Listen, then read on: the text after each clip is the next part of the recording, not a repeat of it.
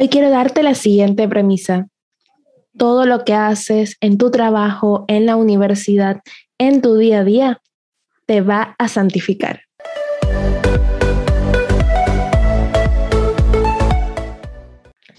Bienvenido, bienvenida a un nuevo episodio de este podcast Granito de Mostaza Express. Yo soy Mari y estoy muy, pero muy, pero muy feliz de estar compartiendo contigo nuevamente en este espacio que busca tener un momento íntimo de reflexión en torno a la palabra de Dios y temas de crecimiento espiritual que atinan a lo cotidiano, que nos pasa diariamente, que estamos allí luchando, sobrellevando y nos podemos identificar para darnos cuenta que la santidad y ser amigos de Jesús es un tema de todos los días y va desde lo más sencillo.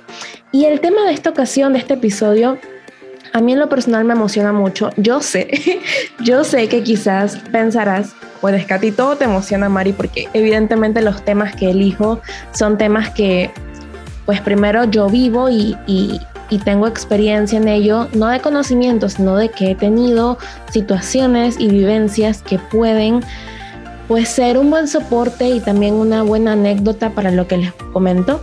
Pero este programa, este episodio en especial, toca mis fibras más cotidianas, que es una palabra que utilizo mucho, porque el tema de hoy es santifica tus ambientes seculares. Un tema que, ahora que lo pienso, sería excelente como preámbulo o una presala de un tema que tuvimos ya hace unos episodios atrás junto a Oscar Villalta. Él era, es de la renovación carismática del Salvador y hablamos sobre tu vida es instrumento de evangelización y era un repaso de cómo podemos desde las acciones cotidianas evangelizar.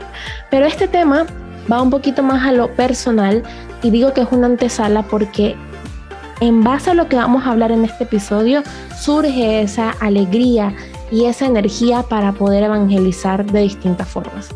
Y quiero dividir este tema en dos puntos muy particulares. El primero es cómo puedo yo en mis ambientes seculares, que creo que es a lo que estamos expuestos, la mayor cantidad de horas al día o a la semana, ¿cómo puedo tener ese vínculo con Jesús desde lo que estoy haciendo que no esté netamente ligado a un entorno eclesial?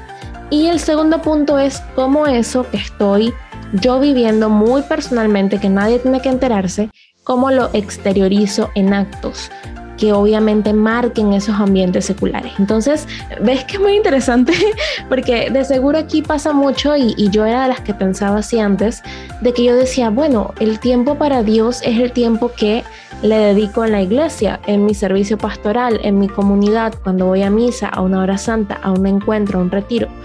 Y quizás lo pensaba así porque yo empecé muy adolescente en los grupos pastorales. Yo entré a pastoral juvenil a los 18 años y aquí tengo que ser muy honesta, mi juventud fue bastante sencilla y, fácil en el sentido de que yo solo me dedicaba a estudiar. Mis padres pues me dieron un apoyo incondicional en ese sentido de formación académica y mis primeros años de pastoral juvenil literalmente pasé muchísimas horas en la parroquia porque solo me limitaba a estudiar, ¿no?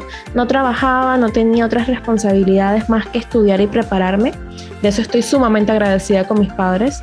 Pero luego de eso, cuando ya entré en la realidad del asunto, cuando crecí, cuando ya empecé a trabajar y aún así quería seguir sirviendo en mi parroquia, me di cuenta que el tiempo que pasaba en la parroquia iba disminuyéndose y pues ahora pasaba de la nada, estaba ocho horas en una oficina trabajando. Y eso me hizo ver, primero me hizo pensar como que, chale, entonces ni modo, solo podré orar cuando esté en la iglesia o cuando me vaya a dormir, que haga una oración antes de acostarme. Pero, pero, como todo es cuestión de madurez y de crecimiento espiritual y personal, la vida me fue enseñando de que literalmente podemos fomentar tener un ritmo, un estilo de vida basado en la oración de forma casi que permanente si incluimos en nuestra rutina diaria acciones significativas que nos conecten con el Señor. Y no, no es lo que están pensando, no es que voy a priorizar solamente estar orando y orando, lo cual sería genial, sobre mi trabajo o que voy a hacer mal mi trabajo o que no voy a estudiar o no voy a concentrarme, no, sino que se trata de incluir actividades que me santifican, que me edifican y que no van a afectar, al contrario, van a motivarme a hacer mejor mi trabajo, a dedicarme más a mis estudios. Y quiero compartirles hoy, esto no es una fórmula, esto no es una ecuación mágica, esto es lo que yo muy particularmente hago y trato de hacer y el efecto que ha causado en mí desde que lo estoy haciendo. Y, claro, quizás el ejemplo que les voy a dar ahorita es un ejemplo para un público muy particular, porque habrá otros que tienen un ritmo de vida más pesado, pero se puede ir adaptando, ¿no? Entonces, para este primer punto de cómo yo creo mi ambiente de santificación, de oración en medio de mis labores diarias, pues yo soy de las personas, yo soy muy mañanera, soy full productiva en la mañana. En la tarde y en la noche eh, no me gusta tener em, como rutinas, pero en la mañana sí soy full, full, full fan de las rutinas y son las que me despiertan y me dan esa energía para darle con todo en el resto de la jornada, ¿no? Entonces, desde este año 2022, y me siento muy feliz de compartirlo porque hace un año yo hubiese pensado que iba a estar contando este testimonio, imposible, porque antes de, de que empezara el 2022 yo me, me, se me hacía muy complicado leer la Biblia, lo admito. Se me hacía dificilísimo, difícil, difícil, iba a decirlo más la palabra. Poder sentarme por unos 20 minutos a meditar las la, la palabra del día, al menos el Evangelio del día o las lecturas del día. Pero este año, por alguna razón, eh, creo que empezó siendo por algo que yo misma me impuse no fui movida por el Espíritu Santo de que eh, me sentí en la motivación de hacerlo, sino que yo dije, quiero hacerlo y voy a crear el hábito. Pero con el paso de los días se convirtió en una, una necesidad y actualmente es algo que hago en mi rutina y que necesito hacerlo y me siento mal si no lo hago. Entonces es un buen camino por el que voy. Y yo empiezo el día escuchando un podcast que se llama ¿Qué haría Jesús?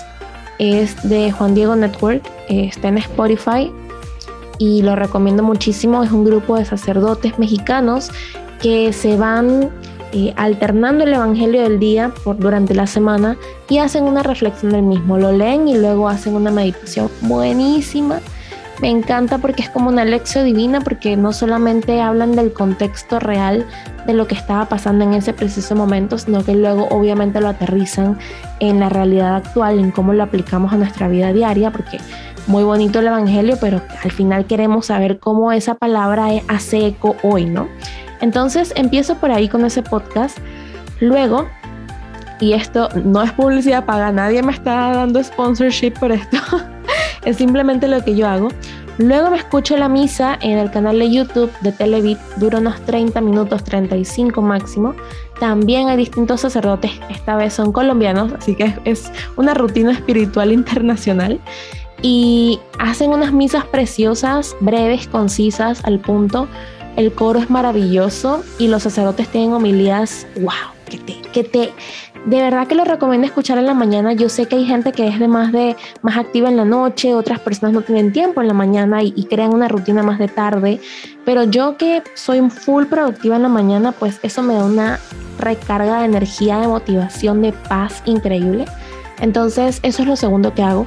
Y lo tercero, cuando tengo jornadas un poco más livianas, porque en estos momentos que estoy grabando esto, yo me encuentro trabajando remoto. Probablemente si estuviese trabajando en oficina, este tercer paso no lo pudiese hacer porque no tendría quizás el tiempo, quizás lo hiciera cuando regreso a mi casa, es que busco las lecturas del día y las leo directamente desde la Biblia. Y un caso em, muy particular es que si se ponen a ver con esto, con este tercer acto de mi rutina, sería ya la tercera vez que estaría meditando el Evangelio. Lo escuché en el podcast y, escuché la, en la reflexión del sacerdote, luego lo escuché en misa y escuché otra reflexión del sacerdote, y luego vengo yo y saco mi propia reflexión porque lo leo con calma y también pues leo si la Biblia, yo uso la Biblia eh, católica de los jóvenes, de misión juvenil, buenísima porque tiene muchos, muchas anotaciones y reflexiones entre las lecturas, datos curiosos, históricos, excelentes. Y me sirve también para contenido de como granito de mostaza en las historias. Aquí hago un breve paréntesis. Si no nos siguen todavía, arroba como un granito de mostaza PTY, PTY. Este es el proyecto de evangelización del cual deriva este podcast. Este podcast no sería posible si no existiera el proyecto en redes sociales. Y los que nos siguen se darán cuenta de que casi que todos los días en las historias siempre hay alguna reflexión, frase, diseño, algo que tenga que ver con las lecturas del día, porque básicamente me he puesto esta tarea de meditarlo por mi cuenta, leer la Biblia y luego de eso me voy a Canva, que es la aplicación que utilizamos de diseño porque no somos diseñadores, y coloco alguna información destacada del Evangelio o de las lecturas del día para eh, poder también dejar un mensaje en redes para quienes vean esa historia, ¿no? Entonces, esta rutina me permite no solamente entrar y empezar mi día con una paz increíble, de verdad que es increíble, sino que también me permite aterrizar, recargar energías, sacar fuerzas y en medio de la oración decirme, Mari, este día va a ser un buen día. Y si por algún motivo no resulta ser un buen día, tú vas a tener las herramientas espirituales para poder ser resiliente y sobrellevarlo. Y qué bonito, ¿no? Qué bonito que empecemos el día en esa conexión tan íntima con Jesús.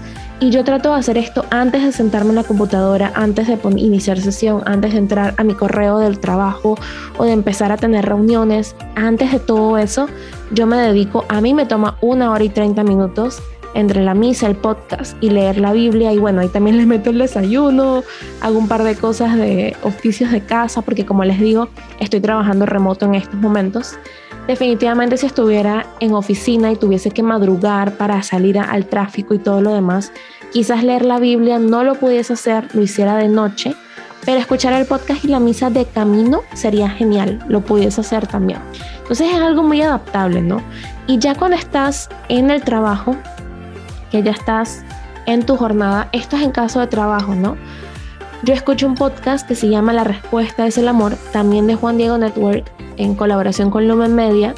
Eh, Beatriz, quien es la chica que admiro un montón, que debo decir que ella ha inspirado que yo me atreva a grabar estos episodios sin invitados y dando mis reflexiones personales, toca temas tan diversos, tan pero tan diversos, pero todos conectados increíblemente con la fe. Y son como ese, es como ese programa, en vez de escuchar radio, en vez de, de escuchar música, me escucho ese episodio que dura, unos duran 30 minutos, los, max, los más largos una hora, y, increíblemente no te desconcentras, sino que tú estás escuchando y, y tu trabajo fluye.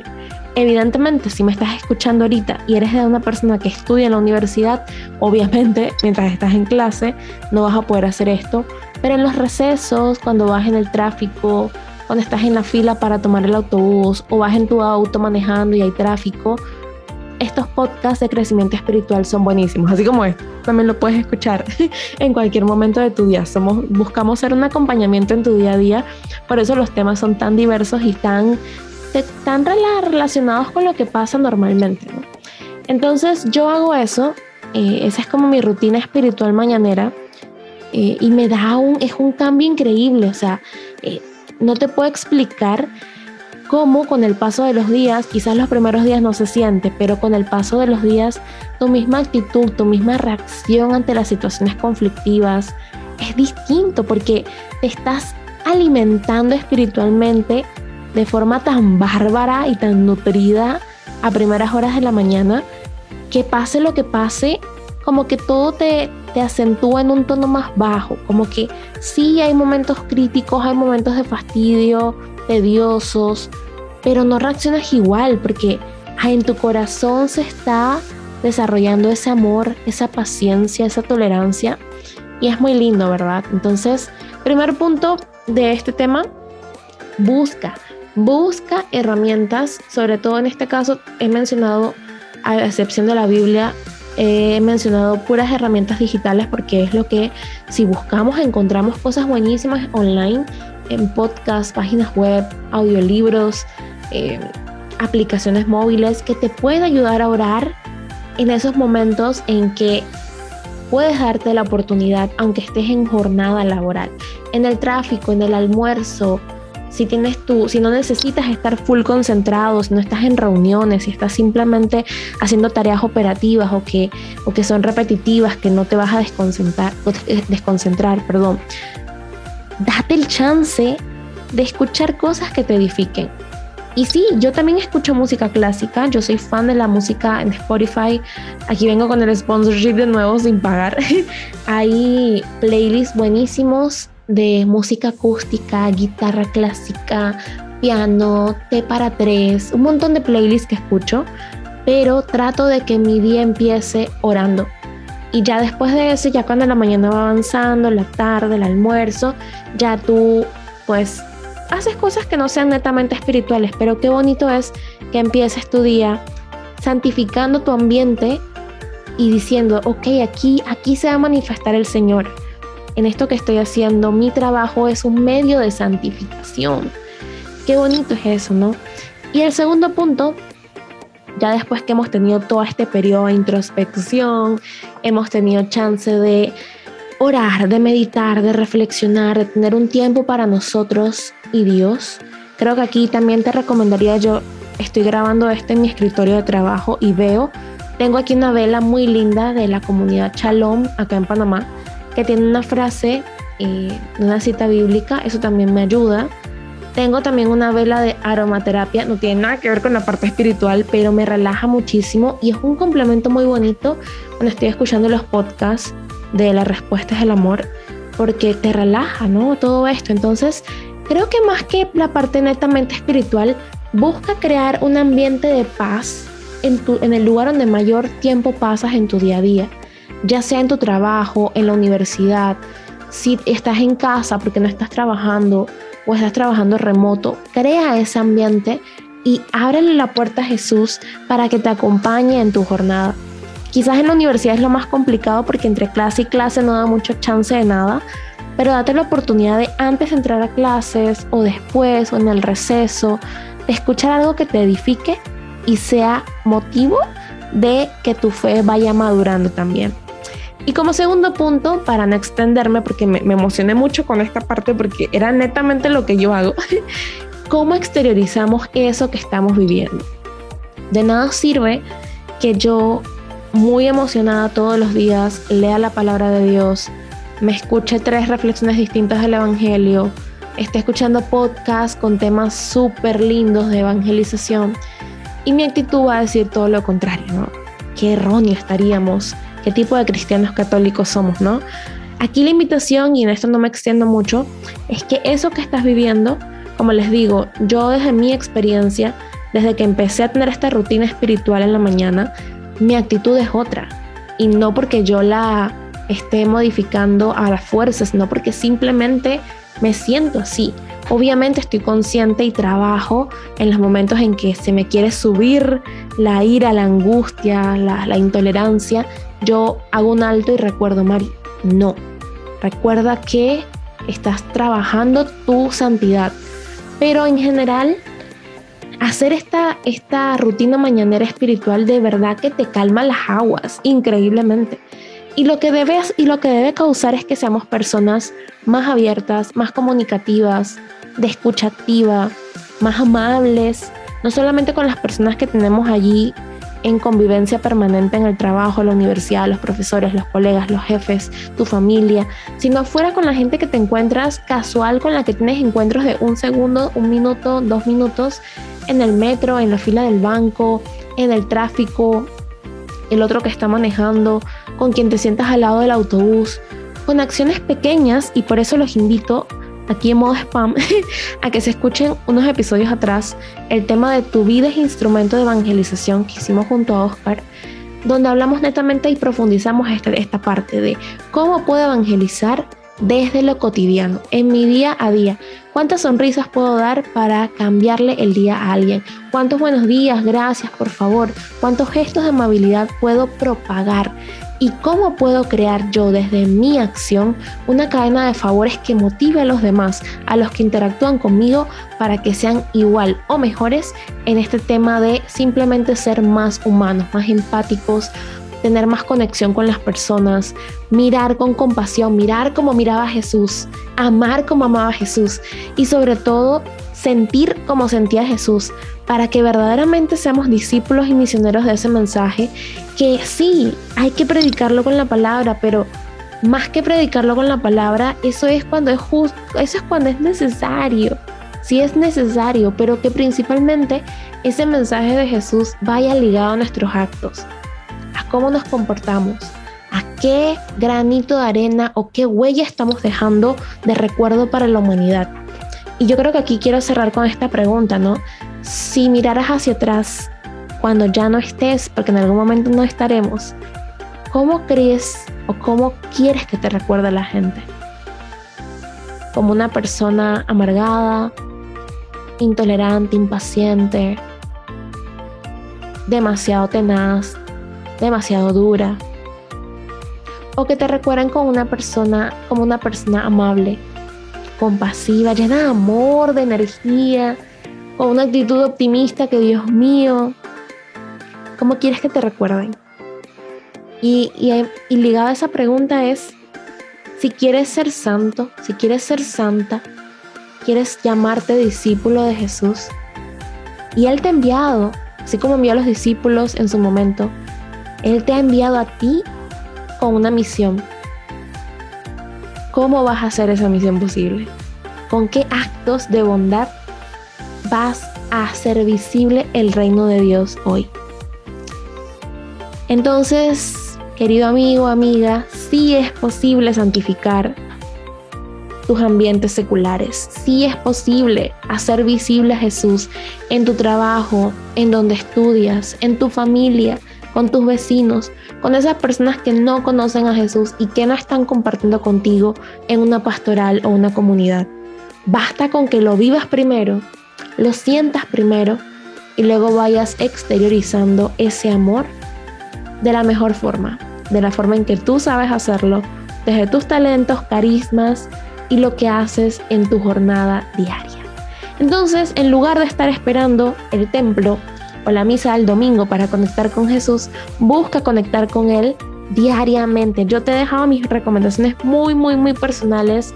El podcast que haría Jesús en Spotify, las misas diarias de Televit en YouTube, el podcast de Juan Diego Network, la respuesta es El amor con Beatriz de Host y la Sagrada Escritura, el mejor libro de todos. Date un tiempo para leer aunque sea las lecturas del día y preguntarte qué me quiere decir Jesús hoy. Y a eso que me está diciendo, ¿cómo yo le voy a responder? De verdad que me ha emocionado mucho grande este episodio. No se ve mis, mis gestos faciales, cuánto he movido mis manos de la emoción de lo que estoy diciendo. Y de verdad que te invito a eso. Crea tu propio ambiente espiritual, tu rutina, ya sea de mañana, de noche, tarde, de madrugada, yo no sé. Pero Conecta con Jesús en lo cotidiano y en el día a día. Este episodio llega gracias a Como un granito de mostaza. Síguenos en arroba como un granito de mostaza PTY. Yo soy María Gómez. Mari, ha sido un gusto conectar contigo nuevamente y nos vemos en el próximo episodio de Granito de Mostaza Express para seguir descubriendo que la alegría del Evangelio está en el día a día, está en ti, en mí y podemos ser testigos de esa buena noticia diciendo sí al Señor todos los días. Muchas bendiciones y nos vemos en la próxima.